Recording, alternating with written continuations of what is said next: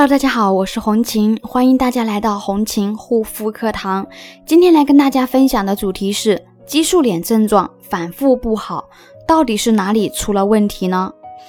自从患上激素脸，很多朋友呢都想尽快治好，但往往是因为这种急切想治好的一个心理呢，总是让他们陷入一个又一个的治疗误区，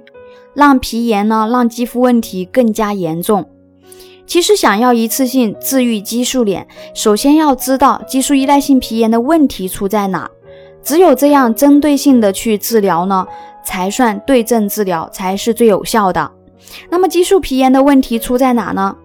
当使用了一些含有激素的产品之后啊，或者药膏之后呢，除了激素哈，还有可能是化妆品中的一些铅汞。啊，化学防腐剂或者是护肤品中的一些强度去角质的化学物质等等，会对我们皮肤表层进行破坏。这种破坏呢，不是说一天两天就会让您的皮肤出现问题。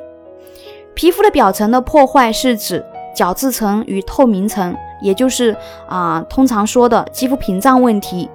肌肤屏障的破坏直接导致的结果就是让皮肤干燥、缺水。紧绷、脱皮、发红等等。那么，之所以会反复的出现，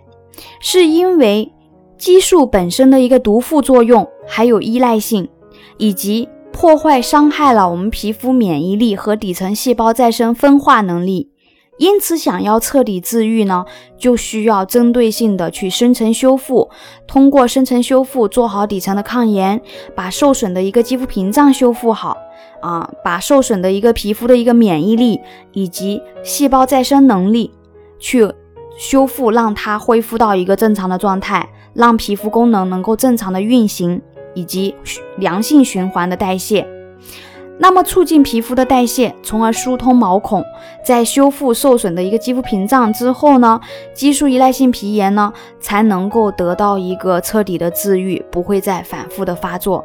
如果你也有这方面的肌肤问题，可以加红琴的微信幺三七幺二八六八四六零。好了，今天的分享就到这里，感谢大家的收听，我们下一期再见。